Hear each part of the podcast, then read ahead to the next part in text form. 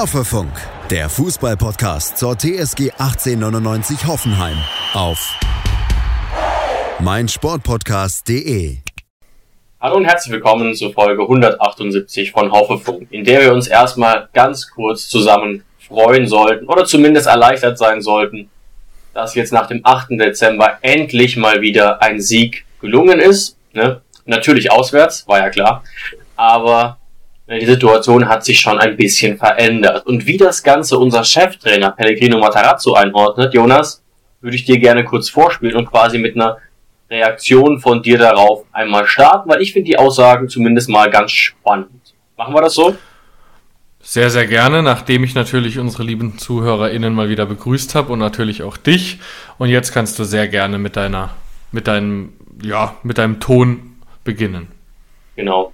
Matarazzo von Sonntagabend ist das natürlich. Mhm. Ist auch klar, dass, äh, dass wir das mitnehmen, es uns Energie gibt und dass wir weiterhin auch angreifen werden. Also für mich ist so ein Sieg ein Momentum Changer. Äh, habe vor ein paar Wochen gesagt, wenn es kippt, dann kippt es auch richtig. Was sagst du zu dieser Aussage, die schon, wie gesagt, aus meiner Sicht besprechenswert äh, ja, ich habe es gerade nur leicht abgehakt gehört über die Tonspur. Unsere ZuhörerInnen werden es wahrscheinlich besser gehört haben. Sag nochmal ganz kurz, da ging es darum, dass er äh, sozusagen gesagt hat, dass der Bock jetzt umgestoßen ist, oder? Weil die PK habe ich mir auch angehört, aber das war die, das war die Sequenz, oder? Genau, und die zentrale Aussage war quasi, wenn es kippt, wie jetzt quasi, dann, dann kippt extrem. es auch richtig. Genau. genau. Ah ja, genau. Okay, dann weiß ich es wieder. Ich habe mir die PK auch angehört, dann weiß ich genau, von was du redest. Das habe ich mir nämlich auch notiert. Ähm, David, das ist ein Versprechen. So nehme ich das von Rino wahr. Vielen Dank, Rino. Äh, dann brauchen wir uns ja gegen Bremen überhaupt keine Sorgen machen, weil er hat ja gesagt, die Arbeit zahlt sich irgendwann aus.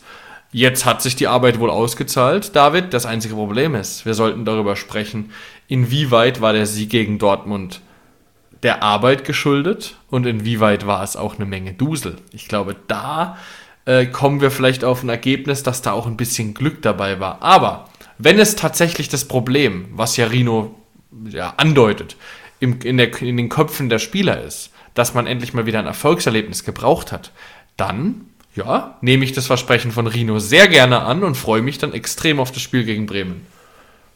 Ja, also daran muss er sich natürlich in gewisser Weise messen lassen. Das stimmt. Das finde ich aber auch wiederum gut. Diese Aussage hätte er ja nicht machen müssen. Er hätte das alles wesentlich defensiver verkaufen können und einfach quasi einen erleichterten Eindruck machen können. Und deswegen bin ich gespannt. Äh, Rino sieht die Jungs ja auch Tag für Tag im Training und äh, insgeheim wissen wir natürlich, und das ist ja auch so ein bisschen der Grund für die Stimmung, dass äh, der Kader eigentlich eine ganz gute Qualität hat. Beziehungsweise, wenn ich jetzt dich fragen würde, Jonas, würdest du sagen, bis zur bis zum Vogtabgang hatte. Aber das Thema haben wir jetzt schon drei, vier Mal durch. Deswegen gehen wir doch mal zum Dortmund-Spiel letztlich. Wobei vielleicht eine ganz kurze Ergänzung, ne? Matarazzo hat ja nie gesagt, dass man jetzt hier das überragende, perfekte Spiel gemacht hat. Das hat er nie gesagt. Und wir müssen auch mhm. sehen, das ist zumindest meine erste These in diesem Spiel, zeigt uns auch der Kaderwert, dass die Offensive von Dortmund einfach unserer Defensive naheliegenderweise spielerisch überlegen war. Ne? Das hat man einfach an Spielern wie unter anderem Malen gesehen, deren Beweglichkeit, deren Schnelligkeit, deren Ballführung. Und trotzdem gewinnen wir das Ding tatsächlich erstmal ein Erfolg ist. Ja, keine Frage. Ähm, es war ein, ein, ja, ich weiß gar nicht, wie ich den Sieg einordnen soll. Also wir waren, ehrlich gesagt, defensiv, haben wir wieder Rückschritte gemacht. Was natürlich das sehe ich tatsächlich anders. Das sehe ich tatsächlich anders. Du? Ja. Also ich fand, dass wir zeitweise, es kann natürlich auch dem geschuldet gewesen sein, dass es Borussia Dortmund war. Und dass du nicht oft Spieler wie Füllkrug, Sancho und Malen verteidigen musst. Deswegen ja. alles in Ordnung. Also natürlich, wenn Sancho auf dich zutribbelt, ist das was anderes.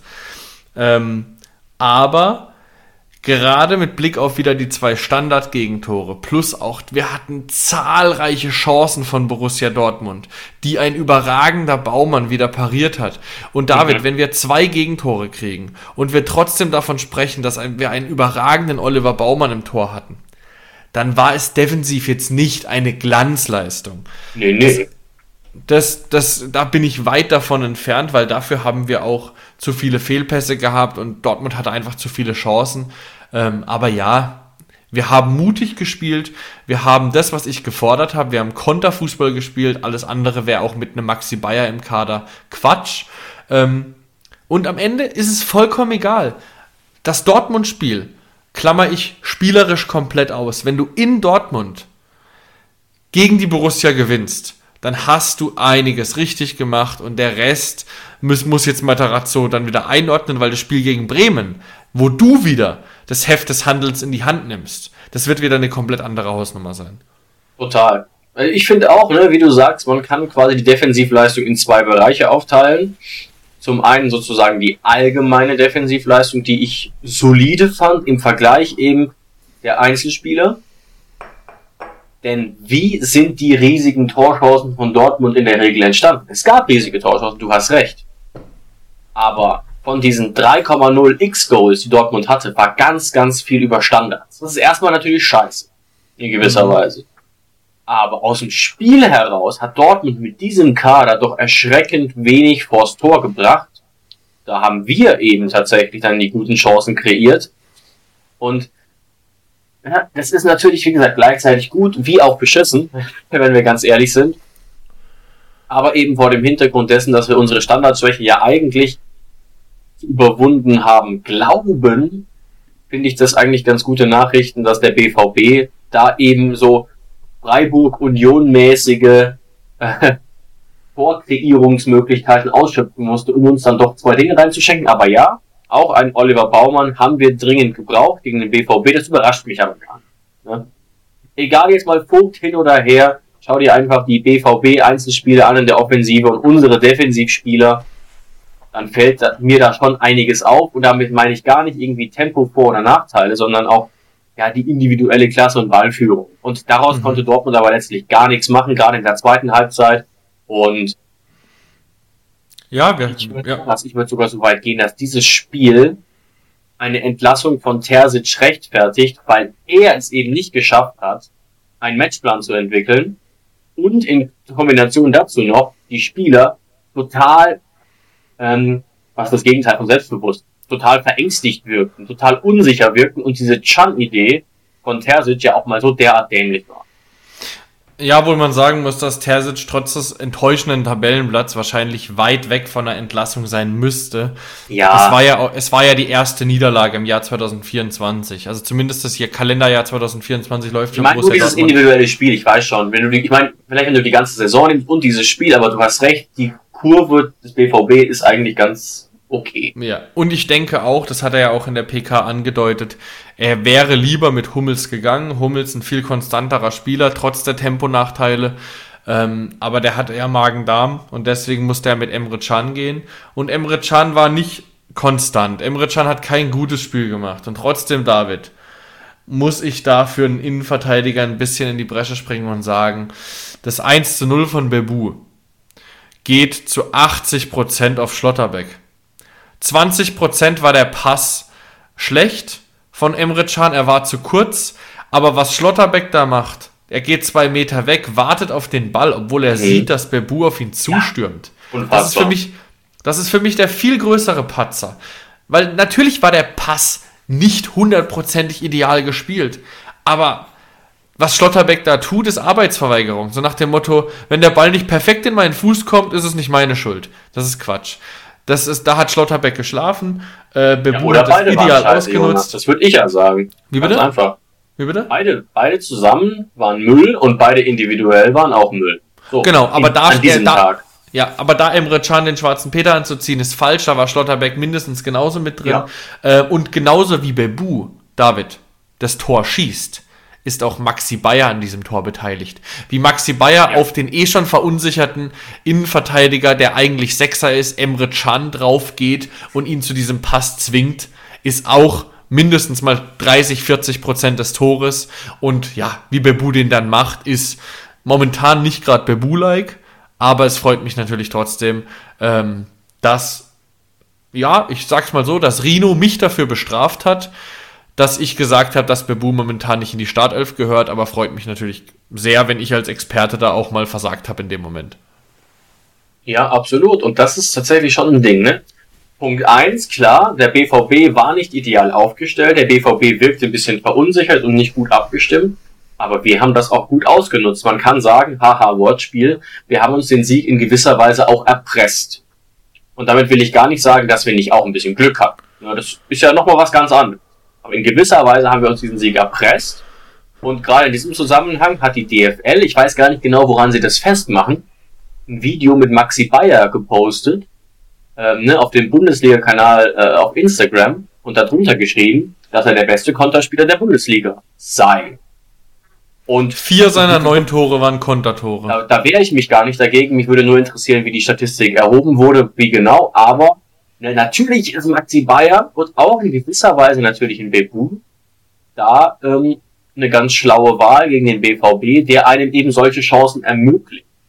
Und gegen den BVB braucht man dann vielleicht auch ein bisschen Schützenhilfe von, von Spielern, die nicht hundertprozentig ja, da sind. Also nehmen wir gerne an. Und auch die anderen Verteidiger waren ja jetzt ja nicht total auf der Höhe und das kann man aber sicherlich auch zu einem gewissen Teil unserer Offensive anlassen. Mit Sicherheit, ja.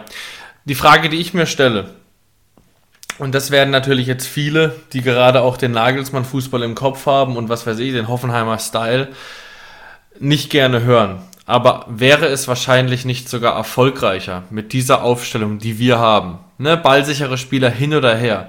Auch mal so Mannschaften wie Bremen eher mal den Ball zu geben. Das kann ja auch eine Taktik sein. Lock doch mal so eine Mannschaft wie Bremen hinten raus weil Dortmund macht es eh generell. Dortmund musst du nicht dazu zwingen, rauszugehen. Das ist ihre Spielart. Das ist natürlich ihr Selbstverständnis. Aber gib doch auch mal Bremen ein bisschen mehr den Ball. Ich habe das Gefühl, wenn Bremen 60% Ballbesitz gegen uns hätte, dann kommen wir zu Torchancen en masse. Lass doch mal einen Maxi Bayer da auf einen, auf einen Bremen-Innenverteidiger. Lass den mal auf einen Marco Friedl zulaufen und nicht mehr auf einen Schlotterbeck. Die wissen ja dann gar nicht mehr, was sie tun sollen. Ähm, das mhm. könnte mhm. vielleicht taktisch mal ein bisschen anderer Ansatz sein, der natürlich nicht der attraktivste wäre, aber mit, de, mit Blick auf unsere Spieler wahrscheinlich wahnsinnig erfolgreich. Also ich meine mich zu erinnern, Jonas, dass wir genau das bereits in der Hinrunde ab und zu beobachtet haben, dass wir dann auch überrascht waren, als wir so auf die Ballbesitzverhältnisse geguckt haben, ne, gerade in der Phase, in der wir so überraschend erfolgreich waren, und äh, das dann zum Teil festgestellt haben. Und ich persönlich rechne tatsächlich ein bisschen damit, dass wir das gegen Bremen tun könnten, ähm, weil es auch keine Argumente dagegen gibt, diese Aufstellung zu ändern jetzt erstmal, gerade eben äh, äh, offensiv. Mhm.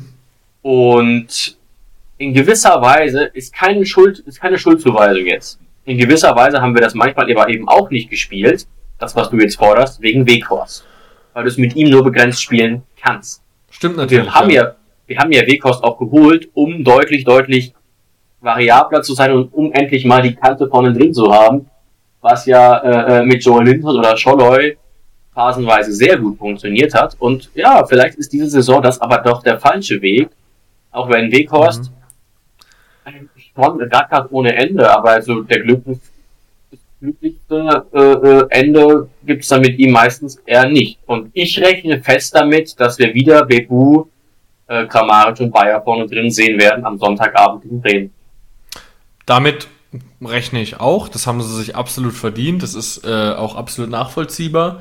Und ich muss aber auch für meinen Teil sagen, ich finde einen schnellen Hochgeschwindigkeits-Konterfußball, wenn er gut gemacht ist und wenn du hinten in deiner Kette attraktiv verschiebst und du gute ähm, aggressive Mittelfeldspieler hast, wie zum Beispiel jetzt ein Dennis Geiger, der wieder äh, furios zurückkam, oder ein Stach, der sowas spielen kann, wenn du wirklich gezielt darauf gehst und sagst, wenn Bremen über die Mittellinie kommt oder 30, 40 Meter vors Tor kommt, Abfahrt. Wir holen uns den Ball und dann ab die Post.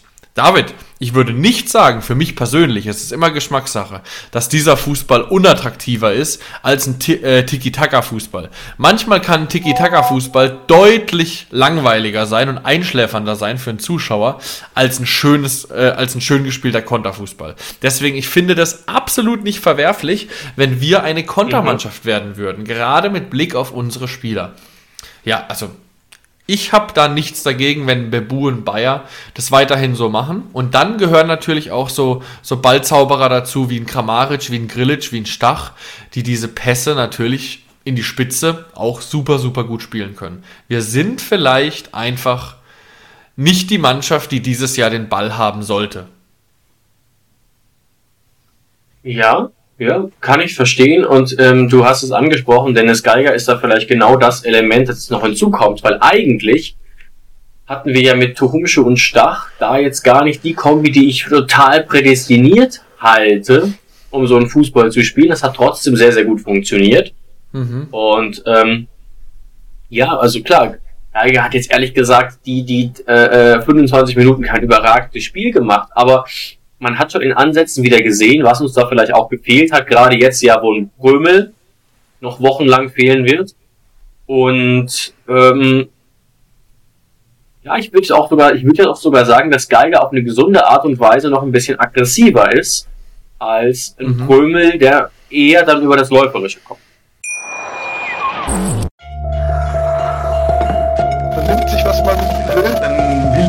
Entstanden. Fast nichts davon stimmt. Tatort. Sport. Wenn Sporthelden zu Tätern oder Opfern werden, ermittelt Malte Asmus auf meinsportpodcast.de. Folge dem True Crime Podcast, denn manchmal ist Sport tatsächlich Mord. Nicht nur für Sportfans. Ich würde ja auch sogar sagen, dass Geiger auf eine gesunde Art und Weise noch ein bisschen aggressiver ist als ein mhm. Prömel, der eher dann über das Läuferische kommt. Und jetzt, jetzt lasse ich mich noch zu einer äh, Aussage hinreißen und bin ich mal gespannt, wie du die siehst. Ja. Ähm, ich halte, habe ich ja schon des Öfteren gesagt, Florian Grillitsch nicht für einen Innenverteidiger auf Bundesliga-Topniveau. Er macht es okay. Er hat mal gute Spiele, mal schlechte Spiele, aber so im Schnitt halte ich ihn nicht für einen Innenverteidiger und halte das auch mit Abstand nicht für seine beste Position. Wir spielen es aktuell trotzdem, weil er Stabilität gibt, weil wir einen Kevin Vogt nicht mehr haben und es ist vollkommen okay. Und jetzt sage ich dir noch einen Grund, warum er spielt. Weil Florian Grillitsch eine Qualität auf den Platz bringt, keine Frage, aber weil Florian Grillitsch aktuell im Mittelfeld keinen Stammplatz hätte. Dennis Geiger hin oder her. Ich halte ihn momentan für im Mittelfeld für schwächer als Prömel, als Stach sowieso. Ich denke sogar, dass Tuhumchu und Geiger, wenn er zurückkommt, auch vielleicht sogar, je nach Gegner, die Nase vorne haben. Also Grillitsch spielt Innenverteidiger, weil er im Mittelfeld kein Stammspieler wäre und wir in der Innenverteidigung Nöte haben. Das ist meine Meinung. Ja, aber da ist natürlich dann die erste Frage, gibt es einen besseren als Grillitsch in der Innenverteidigung aktuell? Ich würde sagen, nein auch vor dem Hintergrund dessen, dass er tatsächlich in der Bundesliga 11 des Spieltages von der Sportschau war, als bester Innenverteidiger des mhm. Spieltags, zusammen mit, äh, habe ich jetzt gerade nicht mehr vorliegen. Aber ich weiß total, was du meinst, Jonas. Ne? Sicherlich ist unsere insbesondere Innenverteidigung nicht auf dem Niveau, auf dem andere Mannschaftsteile sind. Aber einfach genau. im Vergleich mit einem Brooks, mit einem Kabak, ne? wie gesagt, Kabak immer unter der Voraussetzung, dass er so schwankend bleibt, wie er zuletzt war. Da ist Grilic dann immer noch der stabilste, traurigerweise. Sieht man auch an seiner Topnote beim Kicker. Ähm, aber ich würde auch sagen, dass sich in Rosen und Schwegler definitiv zusammensetzen sollten und sich überlegen sollten, ob man da für die neue Saison nicht eine bessere Alternative findet. Weil diese Abwehrkette, die wir jetzt da gefunden haben, die hat aus meiner Sicht gute Ansätze geliefert, hat es jetzt verdient, auch nur aus meiner Sicht, noch ein paar Wochen getestet zu werden, hat aber auch eindeutige Schwächen, natürlich. Und man muss natürlich auch sagen, ne, Sko fällt jetzt ein, zwei Wochen aus, das heißt, da links werden wir wahrscheinlich Sko nicht mehr sehen, aber, um nochmal was Positives zu sagen, ich fand Jurasek eh viel besser als Sko an diesem Tag. Ja, ja, Jurasek hat mir auch gefallen. Äh, hatte natürlich eine schwere Aufgabe, da reingeschmissen zu werden und dann direkt Sancho verteidigen zu müssen, der bestimmt einer der besten blass. Fußballer. Ja, er kam ab und zu vorbei, aber stimmt, Jurasek hat es gut gemacht. Ähm, ich halte es für, absolut für möglich, dass er jetzt zum ersten Mal in der Startelf stehen wird. Ähm, und denke auch, dass wir bei dieser komischen Brooks Grillage Kabak Combo jetzt erstmal bleiben werden. Aber David, hätte ich dir vor ein paar Wochen gesagt, dass Brooks linker Innenverteidiger wird. Was hättest du zu mir gesagt? Ja, absurd. Ja, eben. Aber Und auf einmal, auf einmal steht er da. Einfach nur, weil Brooks natürlich eine Erfahrung und eine Konstanz hineinbringt, äh, die aktuell andere nicht reinbringen. Und deswegen ist Brooks, äh, ich lasse es mal so beschreiben, im Mittelfeld haben wir ein Überangebot. Da haben wir ganz, ganz viel Ja. Qualität und können Ja. verschiedene Spieler reinwerfen. In der Innenverteidigung haben wir eigentlich von den Namen her auch ein Überangebot, aber von der Verpor äh, Performance ein Unterangebot. Das heißt, es reicht in der Innenverteidigung, gewisse Dinge besser und konstanter zu machen als der Rest. Was noch gar nicht heißt, dass du die Idealbesetzung wärst. Und ja, das ist halt so ein bisschen die Disbalance in unserer Mannschaft. Nach Genau. vorne hin wird's immer besser.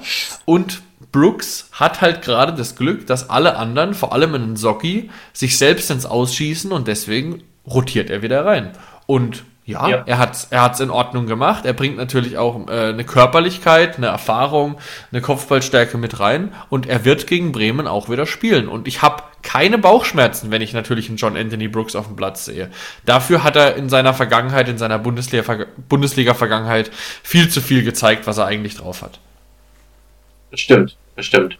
Ähm, über Bremen reden wir natürlich gleich noch, ganz kurz, aber ähm, wenn man es jetzt mal positiv formulieren will, was Brooks angeht, ne, würde ich das machen, indem ich ihn erstmal kurz disse und sage, nur nochmal, ich weiß, es ist bekannt, wie langsam ist der Typ eigentlich. Ich habe es mir nochmal rausgesucht, 27,9 kmh, Topspeed. So langsam waren Verteidiger halt vor 20 Jahren, ehrlich gesagt. Aber alles andere passt halt eigentlich. Das lässt sich auch in dem Spiel zeigen. Ne? Ähm, 71% gewonnene Zweikämpfe, das ist weit überdurchschnittlich. Auch für sehr, den sehr gut, Innenverteidiger. ja. Das ist sehr, sehr gut. Ich glaube, Kabak ist mit 66% im Schnitt einer der Zweikampfstärksten der ganzen Liga. Und letzter Faktor, der früher vielleicht wichtiger war als heute. Ich weiß nicht, wie Brooks ein Kopfballduell verlieren will. Er ist so stark in der Luft. Und an sich ist sein Stellungsspiel auch meistens okay. Das hat er Ja. eben als, als Regisseur in der Mitte manchmal nicht gehandelt gekriegt, aber das war eben auch nie seine Position so richtig, in der Fünferkette der Dirigent zu sein. Aber bei Wolfsburg hat er das, hat er das zeitweise getan. Äh, das ist aber halt auch wirklich. Ich Das ist halt auch das, immer. Das ist halt auch ein paar Jahre her. Nee, bei, bei, ähm, bei, bei Wolfsburg haben sie zeitweise auch Dreierkette gespielt, aber da hatte er Okay. halt auch einen Lacroix neben sich und der hat Ja. halt eine Topspeed von, von 44 km/h. Das muss man natürlich zur Wahrheit auch dazu sagen. Ja, ja, genau. Also Wolfsburg hatte, Wolfsburg hatte damals schon eine andere Qualität als wir jetzt zu den Zeiten von Brooks. muss man so sagen, ja. Genau, David, ähm, lass noch ein bisschen bei Dortmund bleiben, bevor ich dir noch eine Genau. interessante Statistik vorlese, die nur uns einordnet aktuell. Aber lass noch kurz darüber sprechen. Erstens mal, ja, Maxi Bayer brauchen wir nicht viel abfeiern. Das äh, hat, glaube ich, jeder am Sonntag selbst getan. Wir wissen, was er für eine Qualität hat, wie gut er das gemacht hat. Dass natürlich auch ein bisschen Glück dabei ist bei dem, bei dem zweiten, also bei dem, unserem zweiten Tor, dass Schlotterbeck den abfälscht, ist keine Frage. Ähm, und dass wir natürlich auch ein bisschen Glück hatten, dass das Foul von Bebu gegen Schlotterbeck vor dem dritten Tor von uns nicht nochmal reviewed wurde. Meiner Meinung nach aber eine richtige Entscheidung. Wenn äh, der Schiedsrichter es abpfeift in Realgeschwindigkeit, dieser kleine Check von Bebu gegen Schlotterbeck, kein Thema, hätte er machen können, aber das ist nichts, was man reviewen sollte, meiner Meinung nach. Und danach, was danach kommt, auch der Pass von Stach äh, auf ähm, Bayer, extrem geil gemacht. Und Bayers Laufweg ohne Absolut. Abseits, da kannst du einfach nichts sagen. Das war einfach extrem gut gemacht. Auch teilweise extrem schlecht gemacht von Dortmund. Aber das letzte Thema, worüber wir natürlich reden müssen, David. Florian Grillitsch, Handelfmeter. Ja, nein. Wo bist du am ehesten?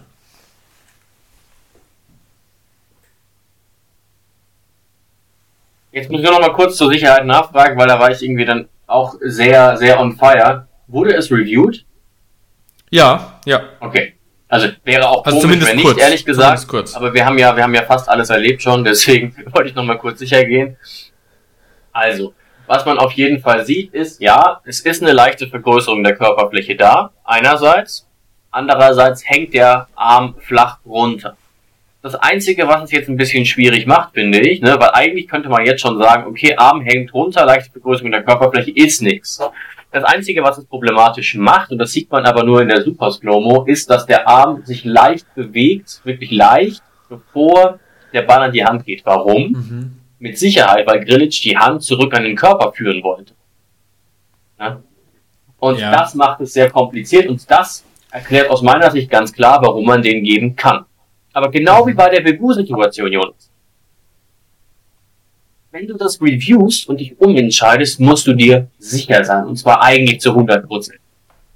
Und ich bin mir sicher, dass das sozusagen dazu geführt hat, dass die Entscheidung, die Entscheidung des Schiris, der übrigens eine sehr klare Körpersprache hatte, ich hatte gar keine so krasse Sorge wie sonst, weil der Schiri da sehr selbstbewusst wirkte, Ja, ähm, dann nicht geändert wurde.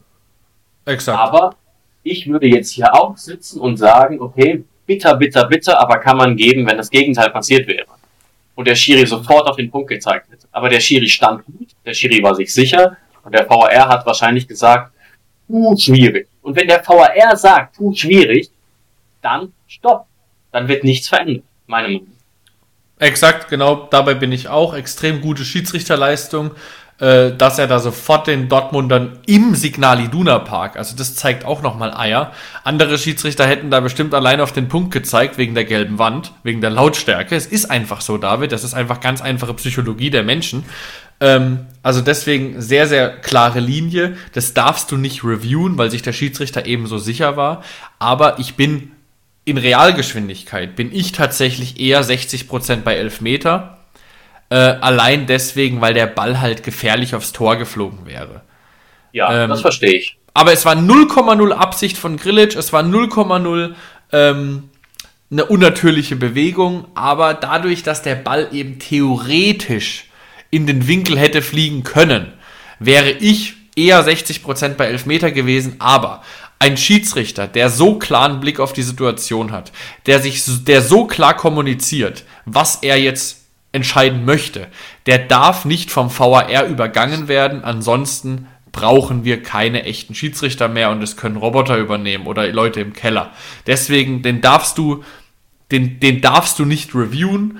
Wenn sich, wenn sich der Schiedsrichter von Anfang an sicher ist, das ist ein Elfmeter, dann reviewst du es natürlich auch nicht, dann gibt es Elfmeter. Aber das gehört eben noch zur Freiheit des Schiedsrichters auf dem Platz. Und deswegen ganz klare Nummer. Wir hätten uns nicht beschweren können, aber Glück gehabt in dieser Situation. Ähm, und ja, vielleicht haben wir das dann auch mal verdient nach so vielen Spielen, wo es auch manchmal äh, ein bisschen gegen uns lief. Ja, ja. Ähm, und ne, muss man auch insgesamt sagen, ähm, ich, ich persönlich finde diese Frage immer albern, sich die Situation nochmal anzugucken und quasi den Gedanken bei Null zu starten. Das der ist Gedanke startet Ja. nicht bei Null, denn der Schiri auf dem Platz hat bereits eine Entscheidung getroffen. Und der VAR ist der Kontrolleur. Ne? Genau. Das ist, das ist so, wie wenn, äh, äh, was weiß ich, jemand nochmal über deine Arbeit drüber guckt, die aber bereits eingereicht wurde. Ne, das ist was ganz anderes, als wenn es die ursprüngliche Abgabe gewesen wäre. Und vor dem Hintergrund verstehe ich deine 60-40 Einschätzung auf jeden Fall, bleibe aber der Meinung, keine klare Fehlentscheidung. Marco Fritz sieht es gut und im Übrigen auch, ne? Marco Fritz insgesamt, ich, ich guck's mir gerade an, mit sehr guten Leistungsbeurteilungen, was die diesjährige Saison angeht. Äh, schon zehn Einsätze in der Bundesliga, hat vielleicht ein bisschen viele Karten verteilt, aber ansonsten ähm, ja. macht der Baden-Württemberger offensichtlich einen sehr soliden, ruhigen Job und ist auch ein Schiri, ne, der kaum besprochen wird. Und ne, dass einige vielleicht den Namen Marco Fritz gar nicht so richtig auf dem Schirm haben, spricht total für ihn, denn er ist sehr, sehr erfahren. Hat schon über 200 Bundesligaspiele geleitet. Genau. Dann schließen wir das Dortmund-Thema mal Yes. ab. Äh, ja, wir hatten am Ende auch noch Glück, gerade wenn wir in der Nachspielzeit an die Kopfballsituation von Emre Can denken, der natürlich niemals so frei Ja. sein darf. Keine Frage. Wir haken das Spiel ab. Gegen Dortmund gewinnst du nicht einfach so. Wir hatten Glück, wir hatten gute Offensivspieler, wir hatten eine solide Defensive. Jetzt geht es eben darum, Rino, hältst du jetzt dein Versprechen, dass es ein Arbeits Arbeitssieg war, der jetzt weiterhin Früchte trägt gegen Bremen und so weiter?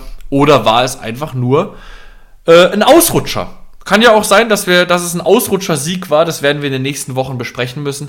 Aber David, wir reden seit Wochen darüber, dass es einfach eine kuriose Bundesliga ist, äh, bei denen man, bei der man dieses Jahr in dieser Saison verlieren kann, nicht gewinnen kann wie wir und immer noch in Europasicht sind. Jetzt sind Stand wir heute Tabellen, spielen wir Conference League. Stand Wir heute sind- spielen wir Conference League. Ah wir sind Tabellen siebter und haben ein Spiel der letzten neun Spiele gewonnen. Das ist absolut kurios. Und jetzt kann ich endlich diese Kuriosität dank des Kickers dir auch mal anhand von Zahlen belegen. Erstens, was absolut kurios ist, ab Ja. Platz 7, also ab uns, hat jede einzelne Mannschaft hinter uns und wir auch ein negatives Torverhältnis. Das gab es noch nie. Also das ist wirklich. Oh, krass. Mhm. Stimmt, ich sehe es auch. Erstens mal, das hier ist kurios. Punkt zwei und jetzt wird es richtig kurios. David, wir können uns, wenn wir jetzt in einem Raum wären, könnten wir ein Gläschen Sekt zusammen trinken, können uns zuprosten und könnten sagen, David, wir haben einen Rekord aufgestellt, die TSG. Wir sind Stand jetzt, also Stand dem Tabellen, Stand dem Spieltag, der schlechteste Tabellensiebte aller Zeiten. Hip hip! Zu diesem Zeitpunkt. Exakt, also nach 23 Spieltagen gab es noch nie in der Bundesliga-Historie einen schlechteren siebten.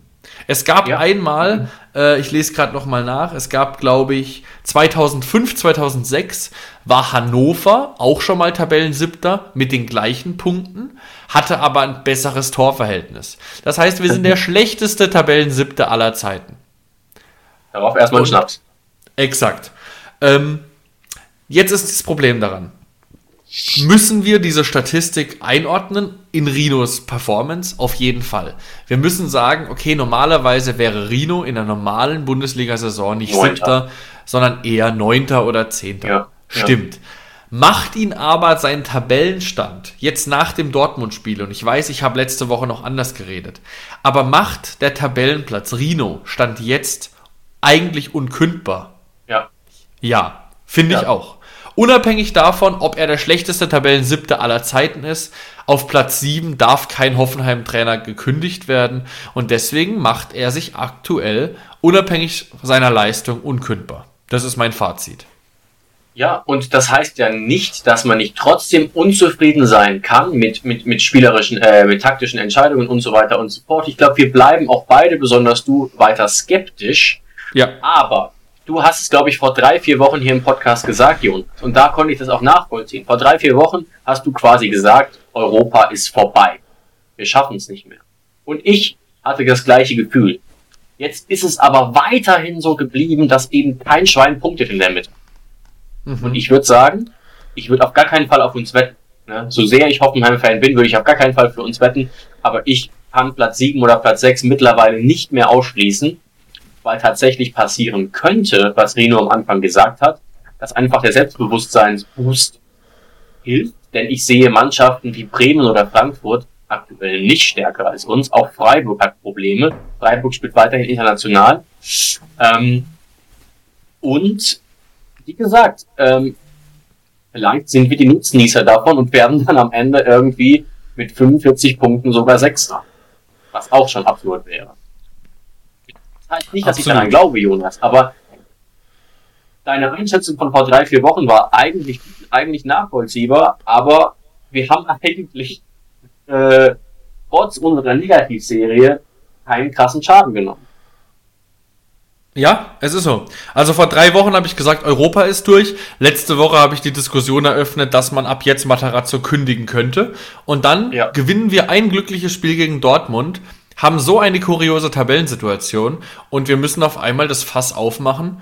Ja, Rino ist unkündbar und ja, wir sind im Pott um Europa. Und auch, natürlich, Leipzig ist weg, aber theoretisch, Klar. wenn du jetzt halbwegs normal performen würdest, wenn Rinos Versprechen zählt und wir den Bock umgestoßen haben und wir ab jetzt die Spiele gewinnen, die wir gewinnen müssen, beispielsweise gegen Bremen, dann können wir Sechster werden und können wahrscheinlich äh, einer der schlechtesten Mannschaften werden, die je in die, Euro, äh, in die Europa League gekommen sind. Und äh, also, ja, wäre kurios, ja. aber am Ende würde das natürlich finanziell und auch für Vertragsverlängerungen oder für Spieler äh, einen enormen Boost bedeuten und würde uns in eine gute Position bringen. Und das ändert nichts daran, dass wir, selbst wenn wir Sechster werden, am Ende der Saison darüber reden werden, was alles nicht funktioniert hat. Aber die ja. Möglichkeit bleibt absolut da, auf, aufgrund der Tatsachen, die du gerade geschildert hast. Und beschäftigt euch mal mit Frankfurt, mit Bremen oder Freiburg. Die sind auf gar keinen Fall in einer wesentlich besseren Situation oder Position als wir, würde ich sagen. Ne. Insgesamt. Und ähm, wir haben einfach von diesen Teams, und vielleicht ist das der entscheidende Punkt, Betonung auf vielleicht, mit Abstand die gefährlichste Offensive, ähm, müssen einfach nur in Anführungszeichen nur, die Defensive stabilisieren. Ja. Und wenn wir es nicht hinkriegen, wir haben jetzt auch wieder ein Spiel gewonnen mit zwei Gegentoren. Wenn wir es nicht hinkriegen in diesem Jahr mit unseren Spielern, und daran können wir jetzt nichts mehr ändern, bevor Sommer wird, unsere Defensive zu stabilisieren, dann, dann mach's halt nicht und schieß halt jedes Spiel drei Tore. Das ist mir auch egal. Dann haben wir am Ende 60 äh, Gegentore und sind trotzdem in Europa. Das ist mir egal. Dann lacht jeder über unsere Defensive und wir sind in Europa und Maxi Bayer wird Nationalspieler. Bin ich vollkommen d'accord damit. Und im Sommer können wir dann immer noch gucken, wie wir unsere Defensive in den Griff kriegen. Ganz genau. Und äh, davon sollte man sich einfach nicht runterziehen lassen, dass es einfach besser laufen könnte. Das wissen wir alle. Ne? Aber vielleicht wäre es einfach jetzt ein guter Zeitpunkt, sich darüber zu freuen, dass es aus Gründen, für die wir vielleicht gar nichts können, erschreckend gut läuft. Und ich kann mir tatsächlich vorstellen, dass wir gegen Bremen am Sonntagabend gute Chancen haben, gerade eben, wenn wir sie im Stadion ordentlich unterstützen. Ne? Vielleicht noch ganz, ganz kurz über Bremen. Bremen spielt eine erschreckend gute Saison, muss man echt sagen. Ähm, Ole Werner macht da scheinbar einen guten Job und der Lauf von Bremen ist insgesamt ganz gut. Sie haben allerdings gegen Darmstadt absolut nicht abgeliefert, hätten das Ding eigentlich verlieren müssen. Dann kuriose Schiedsrichterentscheidung, die aber regeltechnisch völlig in Ordnung war, die dann zu diesem glimpflichen 1-1 geführt hat. Ähm, also vielleicht ist Selbstbewusstsein auch schon wieder ein bisschen angekratzt. Und mhm. letztlich ist Bremen auch deswegen erfolgreich. Das habe ich gerade nochmal äh, rausgesucht. Wo habe ich die Statistik? Dass Bremen unfassbar, unfassbar ähm, effizient ist letztlich. Ne? Mhm. Bremen und Hoffenheim sind beides Teams, die eine sehr, sehr, sehr gute Chancenverwertung haben. Und jetzt ist die Frage, bleibt es bei dem Team so? Und auf der anderen Seite auch auffällig, Bremen passiert ähm,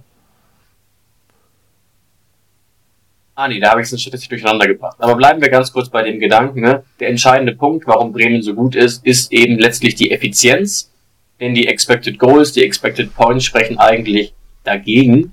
Und man sieht letztlich auch, wenn man sich das Spiel Bremen gegen Darmstadt angeguckt hat, oder vielleicht auch das Spiel gegen Köln, dass sie ja, ja mhm. ein bisschen glücklich vielleicht 1-0 gewonnen haben. Dass es jetzt keine wahnsinnig, wahnsinnig gefährliche Mannschaft ist. Wir wissen, sie haben Dutsch.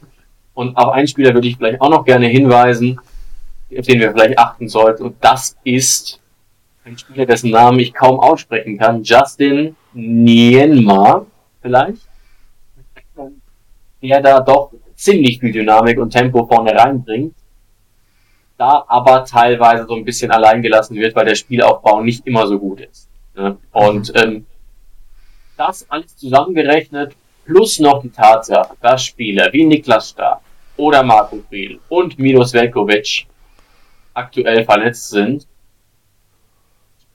sicherlich in gewisser Weise in die Karten. Aber ne, ich bin jetzt nicht auch vom einen Tag auf den anderen Tag selbstbewusst. Es ist nur so, dass ich auf einmal wieder erkenne, was alles möglich wäre, möglich sein könnte, gegen einen Gegner wie Bremen, der einfach vielleicht jetzt diese Phase der Überperformance endet. Hoffe ich zumindest. Genau. Und was mit Blick auf Bremen auch sehr interessant ist, ähm, also erstmal Bremen hat die letzten hat von den letzten sechs Bundesligaspielen vier gewonnen. Ja, ja. Bremen ja. hat, wir spielen ja daheim gegen Bremen, also Bremen kommt zu uns. Bremen hat alle drei Auswärtsspiele, die letzten drei Auswärtsspiele mit 0 zu 1 gewonnen. Das heißt, die letzten drei Gegner, die Bremen besucht hat, haben es nicht geschafft, daheim gegen Bremen ein Tor zu schießen. Und da war der FC Bayern München dabei. Das heißt, was macht Bremen auswärts? Pure Priorität auf die Defensive. Und das ist ja genau das, was ich eben am Anfang gesagt habe. Du musst vielleicht die Bremer ein bisschen rauslocken.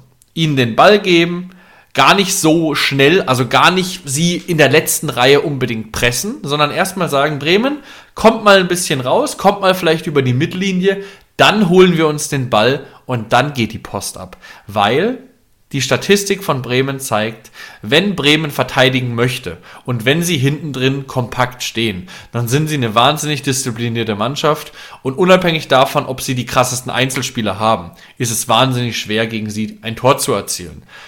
Also, ja, da ist Rino jetzt gefragt, wie er es hinbekommt, diese Kette zu brechen, Bremen vielleicht ein bisschen rauszulocken, das Tempo von Bebu und Bayer aufs Parkett zu bekommen. Ähm, ja, und ich bin wahnsinnig gespannt teile aber, David, äh, deine Meinung, dass ich zuversichtlich bin für den Sonntagabend. Und ich würde sagen, dann sind wir doch für die heutige Folge am Ende angekommen und ich freue mich wahnsinnig darauf, nächste Woche mit dir das Spiel gegen Bremen äh, ja, zu analysieren. Und dann können wir vielleicht auch weiter der Frage nachgehen, können wir die Schwäche der anderen ausnutzen und uns oben festbeißen? Oder macht Hoffenheim wieder Hoffenheim Dinge und gewinnt gegen Bremen und verliert, äh, gewinnt gegen Dortmund und verliert gegen Bremen. Wollen wir natürlich nicht hoffen und dafür drücken wir uns gegenseitig die Daumen. Viel Spaß euch am Wochenende mit dem Spiel im Stadion oder vor dem Fernseher und danke euch fürs Einschalten. Vielen Dank, ciao, macht's gut.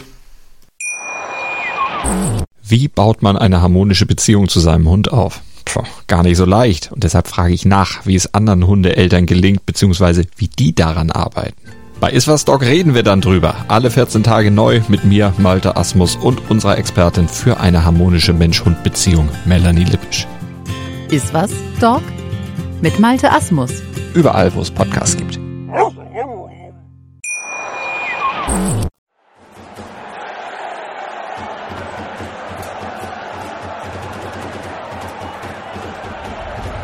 Hoffefunk, der Fußballpodcast zur TSG 1899 Hoffenheim auf meinsportpodcast.de.